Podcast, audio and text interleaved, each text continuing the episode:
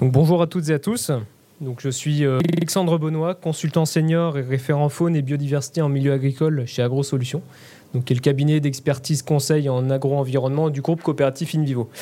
Alors aujourd'hui, je suis ravi euh, d'être avec vous en cette fin de matinée, donc pour animer cette conférence sur une thématique qui m'est chère, donc euh, la prise en compte de la biodiversité dans la chaîne de valeur agroalimentaire, et ce de l'assiette à la parcelle. Je dis bien de l'assiette à la parcelle et non de l'exploitation à la fourchette ou farm to fork euh, pour, euh, pour les plus anglophones, euh, puisque les activités agricoles peuvent aussi découler des attentes des consommateurs et pas uniquement des évolutions techniques et des évolutions réglementaires. Alors, je rappelle rapidement le contexte que certains d'entre vous doivent bien connaître. Donc, en parallèle de la crise climatique, nous faisons face à une seconde crise de grand emploi également, et qui est d'origine humaine, donc l'érosion de la biodiversité. Si l'on se rapproche de notre sujet d'aujourd'hui, donc le secteur agricole présente à la fois un impact fort sur la biodiversité via des externalités négatives. Donc c'est ce qu'a montré l'IPBES dans son rapport en 2019. Donc avec des pressions comme euh, le changement d'usage des terres, l'exploitation directe des ressources, des pollutions également. Euh, mais le secteur agricole est également extrêmement dépendant euh, du bon fonctionnement des écosystèmes pour assurer une production agricole et notre alimentation euh, quotidienne. Alors, comment concilier production agricole et préservation de la biodiversité? Alors aujourd'hui, ça va être le challenge de nos quatre intervenants qui sont autour de la table, qui ont quatre profils variés et qui vont pouvoir nous partager leurs expériences. Donc avec nous aujourd'hui, nous avons Cécile Douanel, donc euh, Harmonie Programme Manager Europe de chez Mondelez International. Nous avons Sébastien Soleil, donc responsable transition énergétique et environnement chez euh, BNP Paribas. Philippe Vincent, directeur filière de chez Soufflé Agriculture. Et Antoine Caddy, directeur de la recherche et de l'innovation chez CDC Biodiversité. Alors, on n'est pas un speed dating aujourd'hui, mais c'est tout comme. Donc je vais demander de vous présenter ainsi que vos activités en une minute chrono. Donc on va commencer par, euh, par Cécile. Allons-y, déclencher les chronos. bonjour à tous, ravi d'être ici. Euh, donc, j'appartiens à l'entreprise Mondelez International. Euh, vous connaissez peut-être pas notre nom, mais vous connaissez nos produits, euh, puisque 93% des Français les ont dans leur placard. on est un des leaders en agroalimentaire avec nos marques de biscuits et de chocolat, telles que Belin, Belvita, Milka ou, ou Toblerone. Et donc, je suis ici titre de manager du programme Harmonie qui est notre programme de développement durable sur le blé qu'on a mis en place dès 2008, euh, puisque, comme vous le savez, le blé est le premier ingrédient de, nos biscuits. Donc c'est un programme qui est né en, France et qui maintenant est présent dans sept pays européens auprès de 1500 agriculteurs qui cultivent le blé de manière plus respectueuse pour l'environnement, mais aussi pour la biodiversité. On vous en dira plus tout à l'heure. Merci Cécile. Sébastien Bonjour, Sébastien Soleil, donc responsable transition et environnement et notamment biodiversité pour euh, BNP Paribas. Euh, BNP Paribas, nous avons très peu d'impact direct sur la biodiversité, mais nous avons des impacts indirects via les activités de nos clients qui sont considérables. Et donc, ça fait quelques années qu'on cherche à travailler avec l'ensemble de nos clients sur l'ensemble de leur chaîne de valeur pour euh, réduire autant que possible les impacts négatifs sur la biodiversité. je vous en parlerai un peu tout à l'heure. Et j'ai une deuxième casquette aussi. Je suis également membre de la TNFD, qui est la Task Force on Nature Related Financial Disclosure. Donc, c'est un groupe de travail international qui vise à euh, créer un cadre de reporting pour euh, les risques et les opportunités euh, liés à la biodiversité, pour faciliter la remontée d'informations des entreprises et des institutions financières, pour une meilleure prise en compte de ces risques et de ces opportunités. Vaste sujet. Merci Sébastien. On me dit dans la salle qu'on n'entend pas trop, donc si vous pouvez parler directement dans le plus proche du micro. Donc euh, merci. Hop, euh, Philippe, une petite présentation euh, succincte. Donc bonjour à tous. Moi je suis Philippe Vincent, je suis le directeur des filières chez Soufflé Agriculture. Donc Souffle Agriculture, c'est le premier collecteur de céréales français, donc filiale du groupe Invivo. Euh, donc nous collectons 4 millions de tonnes euh, en France. Euh, nous avons également des activités de transformation, donc avec une meunerie, donc le premier meunier français, et une malterie, hein, donc c'est le deuxième malteur mondial. Donc également une activité de transformation. Et moi, donc je suis en charge donc, du déploiement des filières auprès des agriculteurs. Donc nous avons aujourd'hui 1200 agriculteurs en filière dont euh, de la production pour euh, Mondelez, mais également d'autres filières et des productions en propre, donc pour Moulin Soufflé ou pour Malterie Soufflé. Donc, et la production filière, c'est environ 15% aujourd'hui de, de, la collecte de soufflé agriculture. Merci. finalement, Antoine? Écoutez, bonjour à tous. Euh, donc moi, je travaille chez CDC Biodiversité en tant que directeur recherche et innovation. On est une équipe en croissance forte euh, qui aujourd'hui pèse environ 70 personnes. On a le statut un peu particulier d'être une entreprise qui est détenue à 100% par l'établissement public Caisse des dépôts et consignations. Ce n'est pas la mission historique de la Caisse de travailler sur les sujets environnement, puisque la Caisse existe depuis 200 ans. Vous avez certainement entendu parler d'elle sur le logement social, sur le plan numérique ou autres transformations structurelles de, notre société, la société française en l'occurrence, dans l'accompagnement des politiques publiques. Et depuis 15 ans, CDC Biodiversité, historiquement, a travaillé sur des sujets de restauration écologique, notamment sur le déploiement de la doctrine éviter, réduire, compenser, en parallèle des, attentes euh, des services de l'État et de l'évolution de la réglementation. Et puis, euh, depuis euh, une petite dizaine d'années, singulièrement depuis six ans, avec une direction recherche-innovation qui, qui s'est considérablement développée, nous avons travaillé sur un certain nombre de sujets, notamment au carrefour entre biodiversité et économie, pour essayer d'apporter des solutions pour que l'économie, dans sa dimension la plus réelle, s'empare des sujets biodiversité et porte véritablement sa contribution à ce vaste défi qui est de stopper l'érosion de la biodiversité. Voilà. Merci à tous pour, euh, euh, euh, vos, présentations. donc on va enchaîner par la, première question. Donc actuellement, les, acteurs de l'amont agricole, donc les agriculteurs, coopératives et négoces, font face à de nombreux enjeux. On peut retrouver des enjeux d'un point de vue économique, donc le travail sur les revenus de l'agriculteur, les marges, des enjeux sociaux, donc tout ce qui est temps de travail, le renouvellement aussi des générations agricoles qui est en cours et qui va être euh, un, enjeu dans la, prochaine décennie et des enjeux environnementaux, euh, dont euh, les démarches bas carbone qui ont été récemment initiées. Donc ma première question va aller à Philippe. donc comment inciter les acteurs de l'amont à mieux prendre en compte les enjeux biodiversité dans leur stratégie? Alors comment inciter les agriculteurs à travailler sur la biodiversité? Je dirais déjà il y a un premier point qui n'est pas une incitation, mais qui est un aspect plus réglementaire, hein. c'est-à-dire que on voit évoluer progressivement euh, la politique agricole commune en faisant entrer euh, je dirais, des aspects de diversification des assolements, ce genre de choses. Donc l'agriculteur est incité par l'encadrement euh, réglementaire, je dirais, à mettre en place plus de biodiversité sur son exploitation. Et l'autre deuxième incitation que l'on a aujourd'hui, on reparlera du label bas carbone un peu plus tard, mais c'est principalement les, primes de filière. C'est-à-dire que l'agriculteur, bah, il a le choix de produire soit du conventionnel, parce qu'il considère que ça lui va très bien, ou il décide de s'engager dans une filière, où là, il va travailler pour un industriel ou pour un débouché particulier, avec un cahier des charges particulier. Donc historiquement, les filières se sont mises en place sur des cahiers des charges de qualité, de traçabilité, euh, de carbone aussi, maintenant bas carbone. Et puis on a les aspects biodiversité où on va, euh, dans les cahiers des charges, bah, demander à l'agriculteur d'avoir par exemple un minimum de culture sur son exploitation, de mettre en place une part de, ses euh, surfaces en jachère, de gérer des rotations, de mettre en place des perchoirs ou des nichoirs ou, ou ce genre de choses. Et la rémunération se fait au travers d'une prime, donc d'une prime de filière en euros à la tonne produite. Donc ça, c'est quelque chose que l'agriculteur euh, euh, comprend très bien, qu'on arrive très bien à gérer. Hein, nous, finalement, on est des marchands de grains et quand on fait des euros à la tonne, ça, ça nous va très très bien. Alors le risque que l'on peut avoir par rapport à ces euh, cahiers des charges, nous, on, a, on, gère 46 articles filières hein, donc chez Soufflet Agriculture, hein, donc c'est-à-dire une variété avec une filière. Donc c'est. Est-ce que vous avez un micro ah, bon, moi, je. Bah, moi, je parle dans le micro, et on, nous, on s'entend bien. c'est bizarre. Je dirais la, difficulté avec euh, ces primes euh, filières donc, et ces différents cahiers des charges, hein, je disais qu'on gère 46 cahiers des charges différents, donc articles fois cahier des charges, c'est euh, la, multiplication des exigences et quelque part on, ne s'y retrouve pas. Quoi. Et il y a certaines choses comme la qualité, ça se mesure facilement. Aujourd'hui, la biodiversité ben, n'est pas complètement cadrée et on peut avoir des exigences différentes d'un cahier des charges à l'autre et, et, il est important qu'on arrive à travailler sur ben, la mise en place d'un cahier des charges d'indicateurs de biodiversité qui soient partagés par les différents acteurs et qui nous permettent vraiment d'avancer sur le sujet.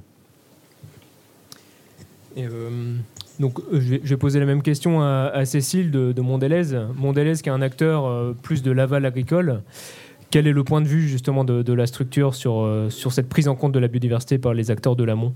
Vu, bah, que, vu que tu interagis directement avec des, des coopératives et des négociations. Tout à fait, oui. Alors, vous m'entendez bien là, quand je parle comme ça? Jusqu'au fond. Ouais. Euh, je vais rebondir sur ce que vient de dire euh, Philippe parce que je suis, euh, je suis complètement alignée puisqu'effectivement la démarche harmonie fait partie des filières qui travaillent avec Soufflet, d'ailleurs historiquement depuis la création du programme en 2008. Et pour nous, la biodiversité, c'est un enjeu majeur qu'on a dès le départ. C'est vraiment un, enjeu signature de notre programme. On a été convaincus euh, depuis la, création d'Harmonie que euh, prendre en compte la biodiversité était essentiel pour euh, la résilience de nos systèmes. Et on s'est particulièrement adressé aux pollinisateurs sauvages.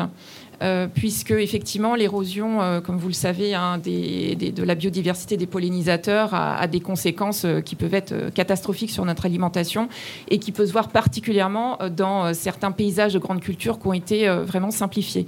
Donc on a voulu apporter cette, réimplanter cette diversité de pollinisateurs et c'est pour ça qu'on demande à tous nos producteurs Harmonie d'implanter une option en faveur de la biodiversité des pollinisateurs sauvages. Donc ce qui peut être effectivement une jachère mellifère qui représente 3% de l'équivalent de, la surface de leur parcelle de blé, ou bien une haie, ce qui a euh, encore plus d'intérêt pour la biodiversité, mais qui n'est pas forcément évident non plus de mettre en place par les agriculteurs. Et, on en parlera aussi euh, sûrement tout à l'heure par rapport aux débouchés. Euh, il y a cette grande question des débouchés. C'est très bien de mettre une haie, mais si derrière il n'y a pas de quoi d'exploiter le, bois, par exemple, pour un agriculteur, c'est pas forcément motivant.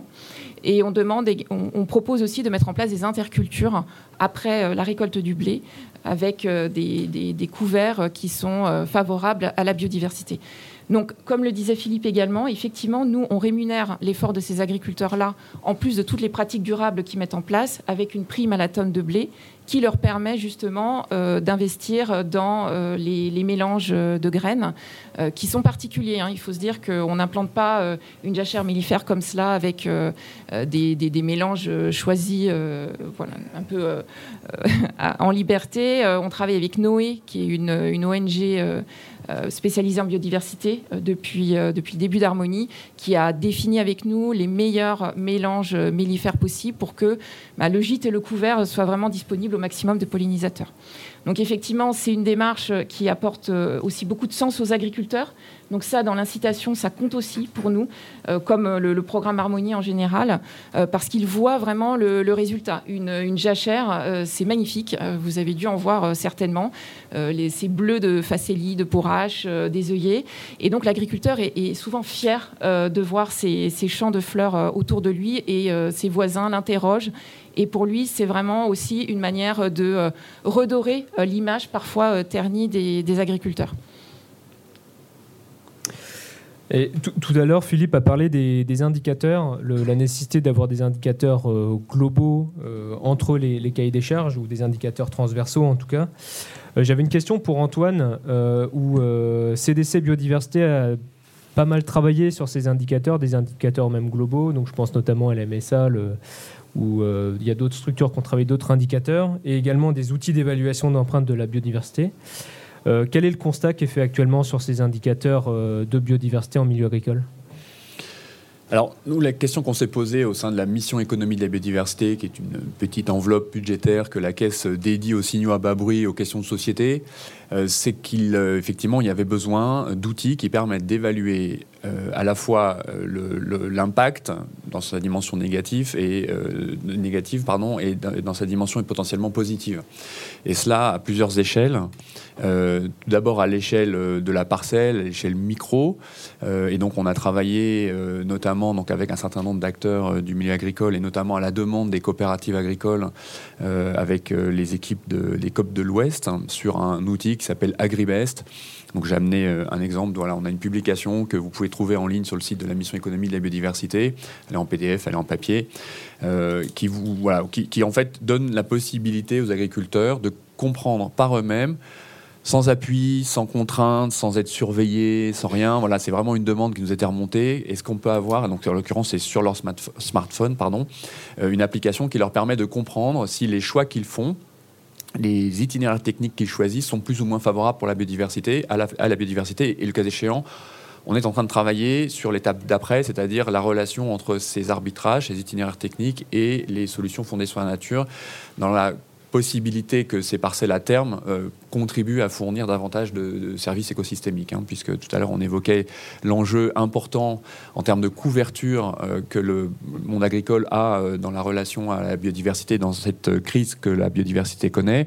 Mais en tout cas chez CDPC Biodiversité, ce qui nous intéresse, c'est bien évidemment les espèces dans leur dimension liste rouge, menacées, etc. Mais c'est peut-être en priorité dans la relation qu'il y a entre nos sociétés humaines hein, et, la biodiversité, eh les, services écosystémiques dont nous dépendons euh, d'un point de vue économique, mais bien plus largement pour respirer, pour manger, etc. etc. Et donc, euh, notre conviction, c'est que le monde agricole peut vraiment être un acteur au centre de la restauration de ces services écosystémiques. En tout cas, euh, nous sommes condamnés à trouver des solutions pour le faire au regard des surfaces qui sont euh, concernées.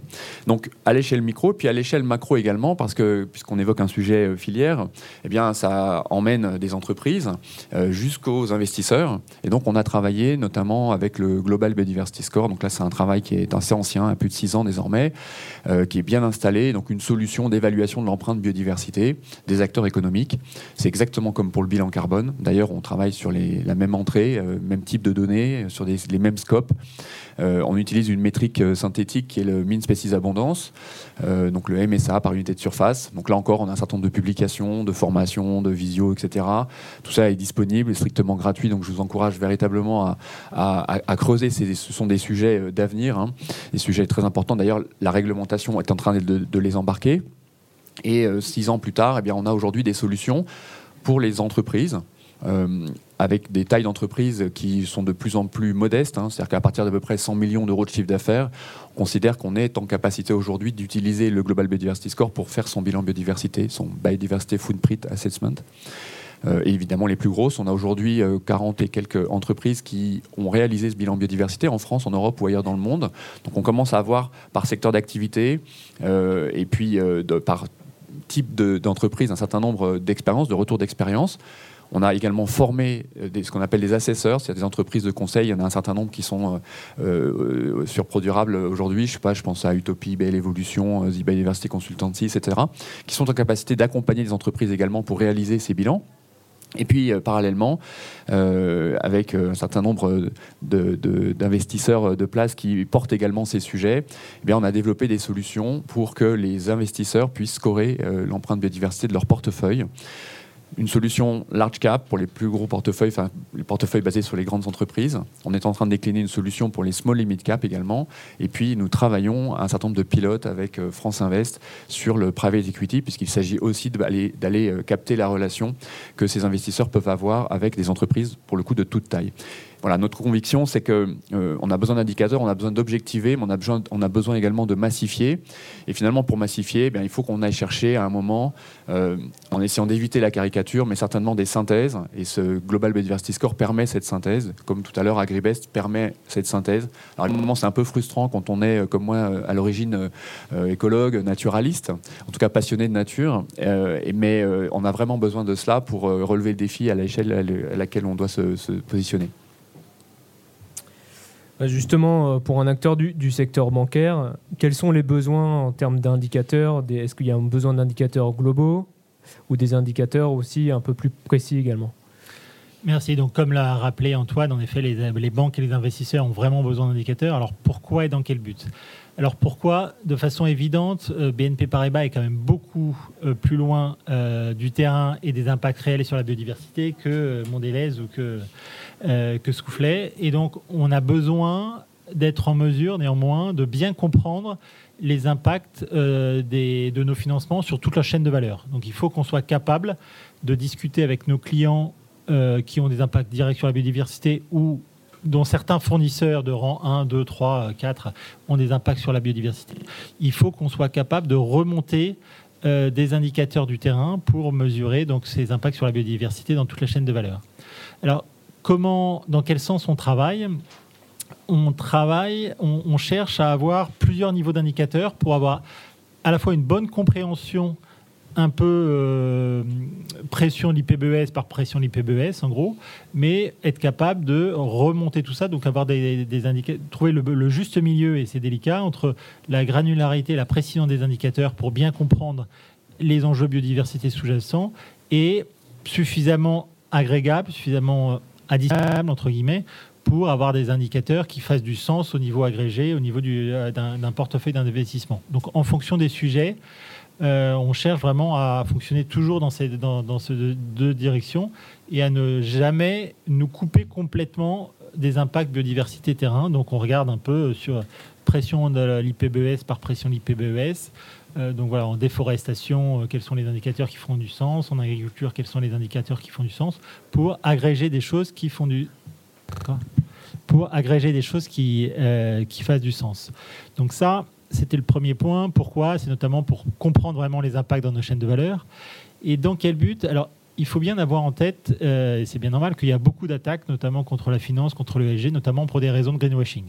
Enfin, ces attaques sont souvent justifiées, il y a souvent un fond de vérité.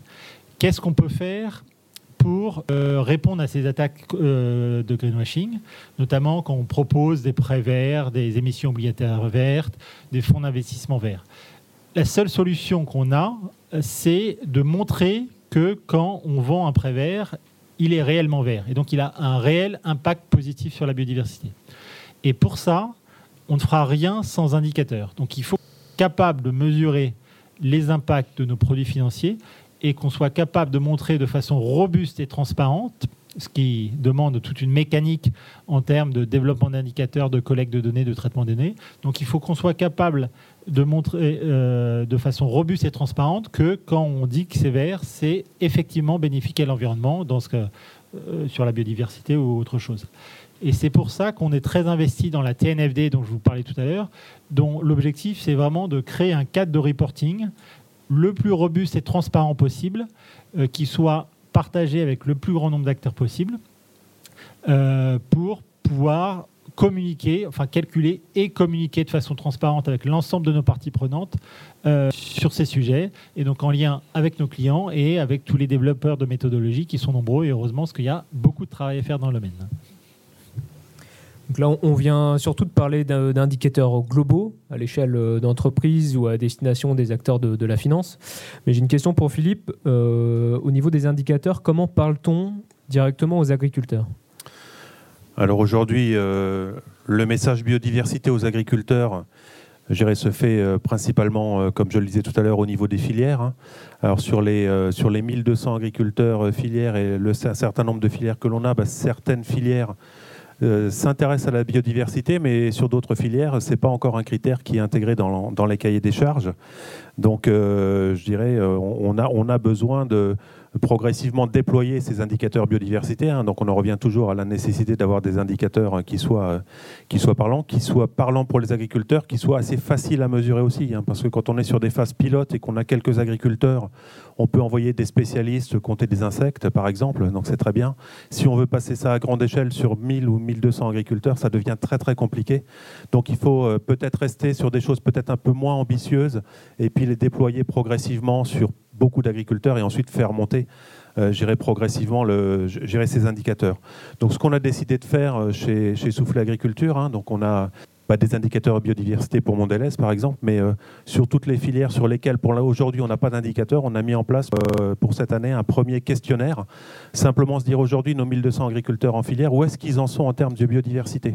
Alors on va pas les compter les insectes, mais on va déjà se dire combien de cultures ils ont. Est-ce qu'ils ont euh, en moyenne 4, 5, 6 cultures sur l'exploitation? On n'en sait rien aujourd'hui. Euh, quelle est la part de SIE réelle sur leur exploitation? Est-ce qu'ils ont des haies euh, Combien? Est-ce qu'ils ont, est-ce qu'ils font de l'agroforesterie?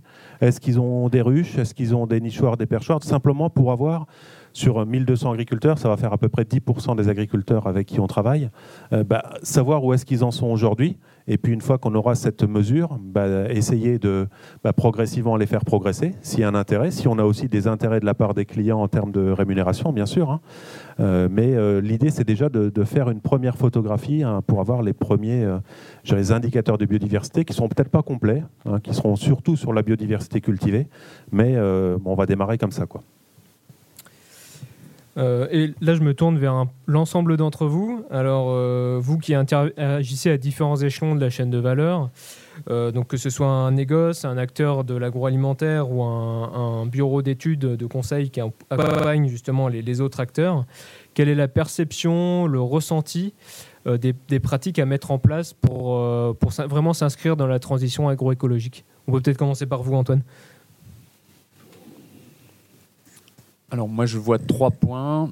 Euh, je pense qu'on a, on a un vrai sujet sur le foncier, hein, ça tout est au courant, euh, au carrefour entre la massification euh, des exploitations d'un côté et puis de l'autre côté les problèmes de transition de départ à la retraite, de transmission pardon, et de départ à la retraite.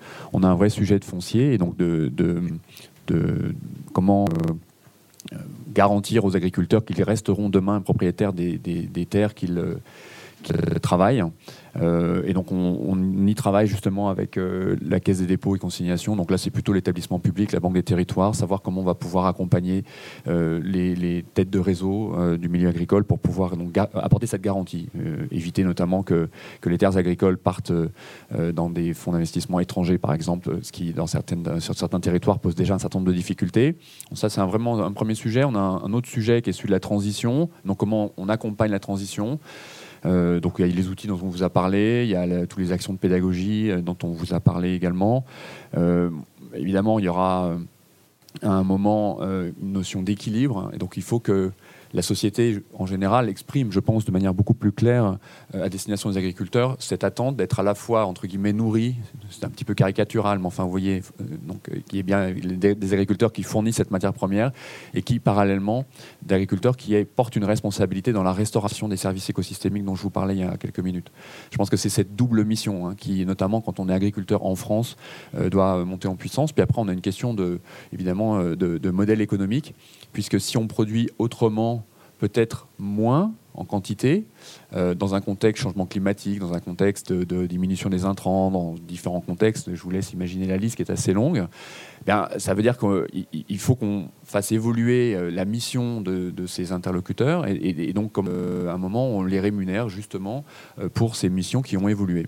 Voilà, donc il y a la question du, prix de la matière fournie, de la reconnaissance de sa valeur eu égard au cahier des charges ou, simplement à la qualité du produit, et puis après il y a bah, le consentement à payer autour de ces services écosystémiques. Et là, c'est un sujet qui va devenir, euh, je pense, vraiment criant, encore une fois dans un contexte de changement climatique, dans un contexte où il va faire chaud, où il y aura trop d'eau, où euh, ponctuellement il va pouvoir geler à des périodes décalées. On, a bien vu ces derniers mois l'ensemble des, problématiques auxquelles on allait avoir à faire face. Le milieu agricole euh, en premier, première échelle, premier niveau, euh, mais finalement toute la société par, par, ailleurs. Donc il faut absolument trouver, je pense, un compromis. Donc voilà, on essaie de travailler sur ces trois niveaux pour accompagner cette vaste transition. Et Cécile, quelle est la, perception du côté de Mondelez sur les, changements à mener pour la transition? Donc effectivement, notre côté, euh, depuis, euh, depuis la fondation du programme, on voit les, choses beaucoup évoluer, à la fois forcément une prise de conscience beaucoup plus importante de la part de tous les acteurs de la biodiversité, et aussi à l'inverse, énormément euh, d'enjeux qui viennent se multiplier, apporter un peu de flou aussi pour les agriculteurs. Donc c'est pour ça que d'une part, on est, on est convaincu qu'il faut continuer à sensibiliser pour leur montrer l'importance de la biodiversité dans la résilience de leurs écosystèmes. Euh, on parle beaucoup de climat, euh, justement, il y a les indicateurs carbone, il y a les, projets bas carbone, tout, ça, ces filières euh, se, mettent, en place et donc sont assez incitatives. la biodiversité est complètement corrélée et complètement associée à un pilier climat. Climat et biodiversité fonctionnent ensemble. C'est comme ça que les écosystèmes vont être résilients et c'est comme ça que l'agriculteur verra les bénéfices sur son sol et derrière sur sa productivité. Donc je, pense qu'aujourd'hui, même si on a développé la biodiversité et notamment enfin, 1800 hectares de, jachères mellifères dans toute l'Europe. Aujourd'hui, il faut encore plus d'avantages, être en mesure de pouvoir montrer à l'agriculteur euh, quel est le bénéfice qu'il peut en tirer et aussi tout au long de la chaîne de valeur, comme euh, vous l'expliquiez précédemment, c'est-à-dire comment il va pouvoir aussi le valoriser comme étant un effort qui a un, vrai sens euh, pour l'écologie et du coup économiquement pour lui. Euh, c'est vrai qu'on entend aussi des, sons plutôt dissonants en ce moment, mais on peut comprendre le contexte avec les autorisations de remise en culture des jachères, par exemple, qui peuvent aussi apporter à l'agriculteur, euh, on va dire, une certaine disruption entre des enjeux de court terme et des enjeux environnementaux qui sont plus de long terme. Euh, donc tout cela, effectivement, crée on va dire, un, bruit sur lequel on, a besoin d'apporter de l'assurance et de la démonstration aussi aux agriculteurs je, réitère aussi ce que disent euh, mes collègues là sur le besoin euh, d'indicateurs au bénéfice euh, de l'agriculteur pour qu'il puisse vraiment se rendre compte de, l'impact positif de, ce qu'il peut mettre en place et que nous, Mondelez, on puisse aussi l'aider à driver du changement. Parce que inciter à faire évoluer ses surfaces en biodiversité sur sa ferme, c'est pas forcément simple si derrière il n'en voit pas le résultat immédiat. Voilà. Euh, et donc effectivement, on commence à parler euh, euh, de, de, labels ou de crédits biodiversité.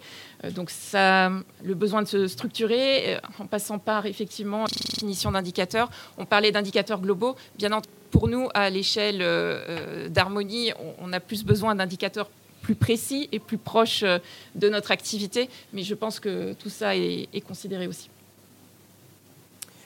Euh, j'ai une question pour Philippe, où euh, Souffler est directement en relation avec euh, des, agriculteurs. Certains agriculteurs sont déjà engagés dans des démarches, bas carbone, donc notamment avec le développement de la culture de conservation des sols.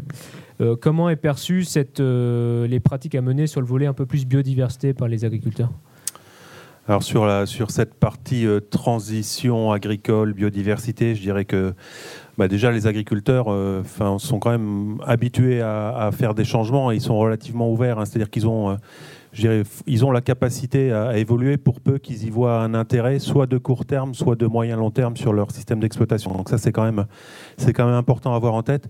Il faut aussi euh, bien garder en tête, mais ça a été dit, hein, que l'agriculteur, il faut conserve, enfin en tout cas nous c'est vraiment le, message que l'on porte, hein, qu'il faut qu'il conserve sa vocation de producteur, hein, donc il faut qu'il ait une fonction nourricière, donc continuer à produire en quantité et en qualité, donc ça c'est très important. Et ensuite je dirais la transition, quand on parle de transition agricole, c'est vraiment un vrai changement de système d'exploitation. Hein. C'est vrai qu'on a parlé mais quand on met un contrat filière avec l'agriculteur, euh, ben, on va raisonner sur une culture, sur une année, même si on essaie de le garder en pluriannuel. On va s'attacher à une partie de, sa production. La transition, c'est véritablement un vrai changement de, système d'exploitation. On pourrait même parler, moi je parle souvent de conversion, hein. c'est l'agriculteur qui... Euh, change vraiment ses méthodes de travail en mettant en place des pratiques plus vertueuses en termes de, travail du sol, de vie des sols, d'allongement des rotations, de multiplication du nombre de cultures sur son exploitation, de mise en place de, couverts. Donc tout ça avec un objectif bah, d'améliorer euh, le bilan carbone, la vie du sol, la biodiversité. Donc on a certains agriculteurs qui ont fait le choix naturellement d'aller euh, vers cette transition parce que finalement ils étaient au, au bout d'un système conventionnel donc sur certaines régions, hein, quand on est sur des, zones intermédiaires, comme on, va, comme on les appelle, hein, donc des secteurs pas forcément très productifs, avec peu de culture, hein, des agriculteurs dans des systèmes très simplifiés, colzables et orges, avec des, des sécheresses euh, à répétition, euh, donc ils sont au bout du système et décident de changer. Et donc décident, bon moi je, je change complètement de système, maintenant je passe... Euh, euh, du travail simplifié du sol vers le semi-direct. Je mets en place des couverts dans un objectif de couvert permanent. Et, on a des agriculteurs qui font ce choix et qui euh, réussissent. Même si, et d'autres qui réussissent moins, hein, parce que c'est, euh, quand même relativement, relativement risqué. Donc après, c'est comment est-ce qu'on peut finalement inciter plus d'agriculteurs à faire cette transition, hein, y compris ceux qui n'y ont pas forcément un intérêt immédiat naturel. Donc on a, différentes, on a regardé différentes choses, hein. on a regardé des PSE, on a beaucoup euh, imaginé que le label bas carbone serait quelque chose de très intéressant pour, euh, euh, aider les agriculteurs dans cette transition. Et finalement, on se rend compte, on a fait un pilote sur une trentaine d'exploitations, que le coût d'obtention du crédit carbone est plus cher que le prix de valorisation. Donc, c'est pas comme ça qu'on va réussir à entraîner les agriculteurs. Mais je pense qu'il ne faut pas qu'on baisse. Euh, je dirais, il faut pas qu'on baisse les bras. Il, faut vraiment qu'on essaie de mettre en place, euh, bah, c'est ce qui a été dit, des indicateurs de, mesure de, cette transition ou du système d'exploitation hein, qui intègre le travail du sol, la biodiversité qu'on arrive à mettre en place une métrique ou un, crédit biodiversité ou un crédit transition, je ne sais pas comment est-ce qu'on peut l'appeler, déconnecté de la production. Donc l'agriculteur continuera à produire, continuera à produire en filière. Et comment est-ce qu'on peut faire ce crédit euh, détachable, en fait, on va dire, hein, de la production, euh, qui puisse trouver un intérêt auprès de financeurs qui ne soient pas des financeurs euh, de, la, de, la filière, de la filière, je dirais, parce que les financeurs de la filière, on va continuer à leur à leur livrer du blé avec des caractéristiques particulières, des primes filières. Mais euh, si on veut une transition sur toutes les pratiques et toutes les cultures, il faut vraiment qu'on continue à travailler sur ce sujet, qui est un vaste sujet. Donc justement, euh, on parle de, crédit biodiversité ou de crédit euh, carbone plus en quelque sorte. La notion de risque aussi qui est prise par les agriculteurs lors du changement de pratique et comment un acteur comme BNP Paribas peut justement accompagner financièrement les agriculteurs et aussi les filières euh, vers des, pratiques plus vertueuses? Oui, alors la question est, très large et ça dépend beaucoup du niveau dans la chaîne de valeur. Je peux donner quelques exemples. Si on prend vraiment l'aval de la chaîne, quand on travaille avec des grands clients de l'agroalimentaire, on, cherche à les encourager euh, dans leur euh, transition sur leur chaîne de valeur et notamment en leur proposant des prêts indexés sur des objectifs de développement durable. Euh, et donc, ils se fixent des objectifs de développement durable. Et si la biodiversité pour eux est un impact majeur, on les encourage à prendre des, objectifs sur la biodiversité dans leur, dans leur chaîne de valeur. Et les taux euh, de leurs euh, de leur prêts, de leurs crédits sont réduits si ils atteignent leurs objectifs. Donc ça, c'est un bout de la chaîne de valeur. Après, si on remonte un peu la chaîne de valeur, alors en France, on n'est pas des gros financeurs directs de l'agriculture, mais on l'est dans d'autres pays, notamment la Pologne. Euh, qui a quand même une conversion agricole à faire. Euh, on parlait de conversion et voilà, il y a une conversion. Et donc en Pologne, on se pose vraiment comme euh, conseiller auprès de nos clients agriculteurs pour leur montrer les avantages et les enjeux d'une conversion, d'une transition vers une agriculture plus écologique. Donc on est vraiment dans, dans cette démarche de partenariat. Et si je vais encore ailleurs dans le monde, on est un acteur assez important de la microfinance, notamment en Amérique du Sud et en Afrique. Et euh, je ne sais pas si vous êtes familier de microfinance, mais assez basiquement, jusqu'à maintenant, quand on fait un, microcrédit, on regardait essentiellement la capacité euh, de l'emprunteur à rembourser de façon assez logique. Et on est de plus en plus convaincu, euh, pour tout ce qui est petits fermiers, que leur capacité à rembourser dépendra beaucoup de la résilience de leur euh, l'exploitation. Donc, on a monté un institut avec une méthodologie associée pour euh, prendre en compte les questions de résilience climatique et résilience au risque biodiversité dans l'octroi de ces crédits.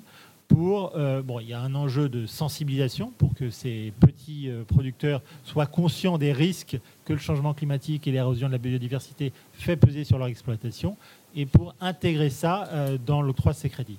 On essaye vraiment d'attaquer euh, l'ensemble de la chaîne de valeur avec des enjeux et des produits associés pour avoir, euh, pour embarquer l'ensemble des chaînes de valeur avec l'ensemble de nos partenaires. Et en effet, tout ça passe euh, par des développements d'indicateurs et des mesures. On l'a dit, on l'a tous dit. Et puis juste pour dire que oui, le crédit biodiversité, enfin, je pense que c'est un outil qu'il faut développer. On a vu que c'était difficile pour les crédits carbone. C'est encore difficile, parce qu'il y a encore beaucoup de progrès à faire sur les crédits carbone les crédits biodiversité, ça sera sans doute encore plus compliqué, mais il n'empêche que si c'est bien développé, je suis convaincu que ça peut être un outil très précieux. Merci Sébastien. Donc, euh, donc on l'a bien vu qu'il y a des, une nécessité en tout cas d'avoir des discussions tout au long de la chaîne de valeur, notamment sur la définition des, indicateurs, la définition des objectifs et de l'accompagnement des, agriculteurs, et que des démarches de progrès ont été euh, initiées, déjà initiées et sont consolidées euh, régulièrement. Mais euh, voilà, il y a un réel besoin d'indicateurs, avec des indicateurs opérationnels d'un côté, donc à destination des acteurs de terrain, mais aussi des acteurs globaux, à destination des entreprises, de, projets plus larges, et aussi des, financeurs. Et le plus important, c'est la, notion d'avoir une passerelle aussi entre ces deux types d'indicateurs pour embarquer le, plus grand monde. Et je, mettrai un petit mot de la fin. Donc, Où le, dernier point qu'il faut garder à l'esprit, c'est que la transition agroécologique va se faire par les agriculteurs, mais elle doit aussi se faire pour les agriculteurs et être euh, source de valeur pour les exploitations euh, agricoles. Donc merci à tous les quatre en tout cas pour vos, interventions. Et euh, il nous reste à peu près un peu moins de 10, de 10 minutes pour prendre vos, questions dans, dans la salle. Donc, euh, oui. Oui, Anne Claire-Asselin, euh, euh, je suis fondatrice d'un bureau d'études qui s'appelle Sayari. J'ai une question euh, par rapport au titre de cet atelier. Vous disiez que c'était euh, de la fourchette à la ferme. Euh, Qu'est-ce que comprend du mot biodiversité? Est-ce qu'il y a un consentement à payer supérieur du consommateur? Parce que j'imagine que du coup, ça impacte euh, en cascade toute la chaîne de valeur, de l'aval à l'amont jusqu'à l'agriculteur. Donc, est- est-ce que le consommateur valorise son biodiversité? Qu'est-ce qu'il en connaît? Est-ce que, et, est-ce que ça vaut euh, 10 centimes d'euros de plus pour un esprit euh, label harmonie ou pas Euh, Voilà. Bah, bah, Cécile, peut-être que du côté de Mondelez, il y a des éléments. Peut-être répondre. Voilà, effectivement, merci pour votre question parce que c'est une, c'est une vraie question qu'on a nous également. Euh, puisqu'on vend nos biscuits aux consommateurs et que si euh, les consommateurs s'arrêtent d'acheter nos biscuits, eh bien euh, les agriculteurs s'arrêteront de produire durablement du blé pour nous. Donc on ne veut pas que ça s'arrête, bien sûr. Les consommateurs, ils ont besoin d'avoir une connexion avec leurs produits. Donc effectivement, la biodiversité, pour eux, ça peut paraître d'office plus éloigné d'un petit beurre que de parler de la qualité du blé qui est dans leur biscuit. Donc c'est pour ça qu'on s'est attaché à développer vraiment des communications au dos de, nos packs qui expliquent ce qu'on fait et notamment en faveur de la biodiversité. Et quand on les interroge, effectivement, ils y sont sensibles. Maintenant, euh, il y a de nombreuses études qui montrent que quand on demande à un consommateur s'il veut, euh, s'il est prêt à payer plus cher euh, pour un produit qui est produit durablement, il va dire oui, forcément. Et dans les euh, devant le rayon, il va dire non. Euh, c'est clair, surtout euh, dans, le, paysage actuel. Donc, euh, forcément, il faut, faut poursuivre cette éducation, il faut poursuivre cette prise de conscience de son côté. Mais effectivement, vous avez parfaitement raison, c'est extrêmement clé que le consommateur soit aussi conscient de l'impact sur la biodiversité du produit qu'il va consommer.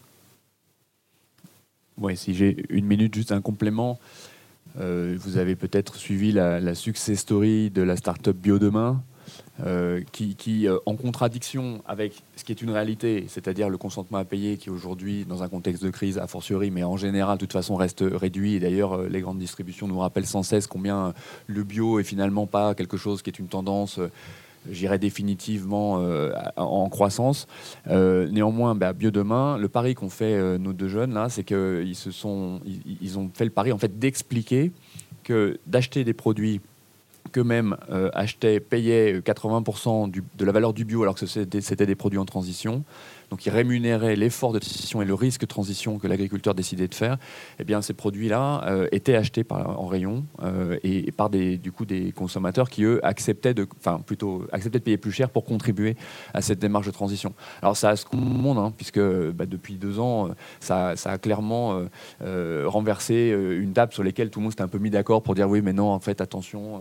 Enfin, voilà ce que Cécile vient de rappeler. Et encore une fois, ce qui reste vrai, mais dans les faits, je trouve que c'est quand même quelque chose qui, mérite d'être étudié parce que certains signaux, lorsqu'ils sont vraiment authentiques et lorsque derrière, on peut effectivement démontrer qu'il y a X exploitations qui sont rentrées en transition, qui ont atteint cet objectif de transition au bout de trois ans, et que du coup, euh, ce sont vers d'autres exploitations agricoles qui ne sont pas elles-mêmes encore entrées en transition que, le- que l'entreprise Biodemain se tourne, on a cette démarche de retournement et manifestement, euh, ça fonctionne. Voilà, donc euh, à encourager certainement. Est-ce qu'il y a d'autres questions dans la, salle? Monsieur. Oui, merci pour euh, vos interventions. Donc, Vincent Steinbeck, chercheur en agriculture. Euh, Vous avez évoqué, Madame Lionel, le, la- le retour de la vers les agriculteurs, notamment vous avez utilisé le mot prime. Est-ce que vous pouvez donner un ordre de grandeur de ce que ça représente bien confidentiel par rapport à des pratiques conventionnelles En fait, qu'est-ce qui revient effectivement à l'agriculteur Donc Ça, c'est plutôt la partie amont. Et sur la partie aval, donc on vient d'évoquer la question de, du consentement à payer du consommateur qui passe par l'information qu'il peut avoir. Vous venez d'évoquer les actions de communication. Est-ce que la notion de label vous paraît pertinente sur cette question de biodiversité, sachant qu'il y en a déjà Mm.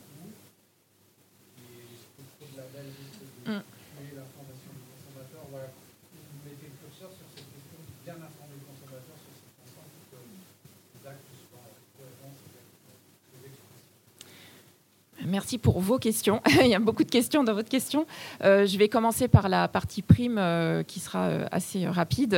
Effectivement, on verse une prime à l'agriculteur et notre objectif, c'est de pouvoir couvrir nos volumes en blé harmonie sur chaque année. Donc, on s'attache à fixer une prime qui a du sens pour l'agriculteur. Donc, elle- est reversée, elle est versée à notre meunier qui verse euh, l'intégralité euh, à la coopérative et qui reverse euh, la grande majorité à l'agriculteur, puisqu'il ne faut pas oublier que les coopératives ou négoces sont aussi fortement impliqués dans le- la mise en place, l'encadrement de nos agriculteurs sur le programme. Donc il y a aussi un effort de leur part. Mais c'est l'essentiel de la prime est touché par les agriculteurs. Vous vous douterez bien que je ne peux pas donner de chiffres là aujourd'hui, mais en tout cas, si le programme Harmonie existe depuis tant d'années, c'est que la prime qu'on verse euh, euh, doit, euh, l'agriculteur s'y retrouve, s'y retrouve derrière. En tout cas, c'est quelque chose qu'on regarde absolument chaque année, bien sûr. Concernant votre question sur les labels, effectivement, je suis d'accord avec vous. il y a beaucoup de labels et on se demande si le consommateur s'y retrouve. Beaucoup de labels égale aussi beaucoup de contraintes, d'ailleurs, pour nos coopératives, nos dégosses, pour ségréguer tout, cela. Donc, effectivement, de la synergie est, nécessaire aussi. Euh, c'est ce qu'on ce voit de plus en plus. Euh, et en effet, euh, s'il y a un système de crédit biodiversité haute qui se développe, finalement, le but est que l'agriculteur puisse en tirer de la valeur pour lui, sans forcément que ce soit peut-être apposé par un label sur mais si, si l'agriculteur, lui, s'y retrouve, ce sera gagné. J'espère avoir répondu à votre question. On a, on a un peu contraint par le temps, mais voilà, si vous avez des questions euh, qui restent en suspens, bah, n'hésitez pas les quatre intervenants euh, à la sortie de la salle euh, en off. Et vous pouvez également passer sur le stand de- d'AgroSolutions, donc qui est dans la partie, c'est le stand P- PU53. Et si vous êtes également dans les parages demain sur Pro Durable, donc AgroSolutions organise une seconde conférence donc sur euh, évaluer, agir et communiquer pour euh, contribuer à la trajectoire de la neutralité carbone des filières. Ce sera demain à 14h30 dans la même salle qu'aujourd'hui. Merci à tous.